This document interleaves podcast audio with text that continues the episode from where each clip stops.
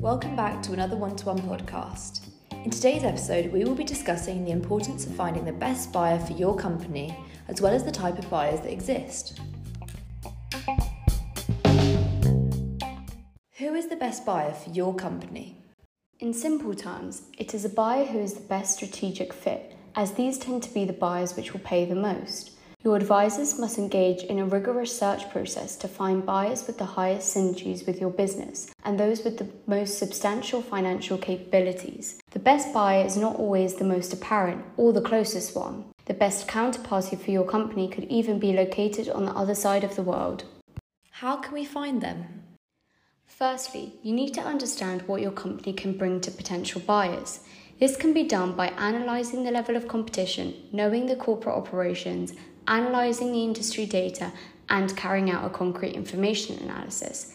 Secondly, you will need to analyse and filter these results.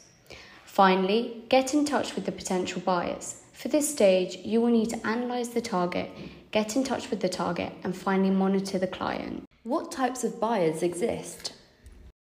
There are several types of buyers which exist. For example, a client, a foreign company, an international group, private equity, or a company from another sector. Could you elaborate further on each type of buyer? Of course, if a client is interested in guaranteeing a secure supply and the ability to control prices, they could be a potential buyer. Secondly, your ideal buyer could be found abroad, as multinational companies are always looking to grow via entering geographical markets.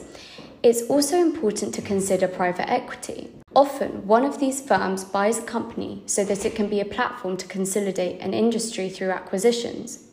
Finally, a company from another sector could be a possible buyer. Market dynamism is provoking the entry of new competitors coming in from other sectors. Do you have any other final thoughts? It's important to mention that first, it should be understood who and why a company can be of interest to a buyer. Once these concepts are addressed, you can get to know the best buyers and their motivations for buying the company.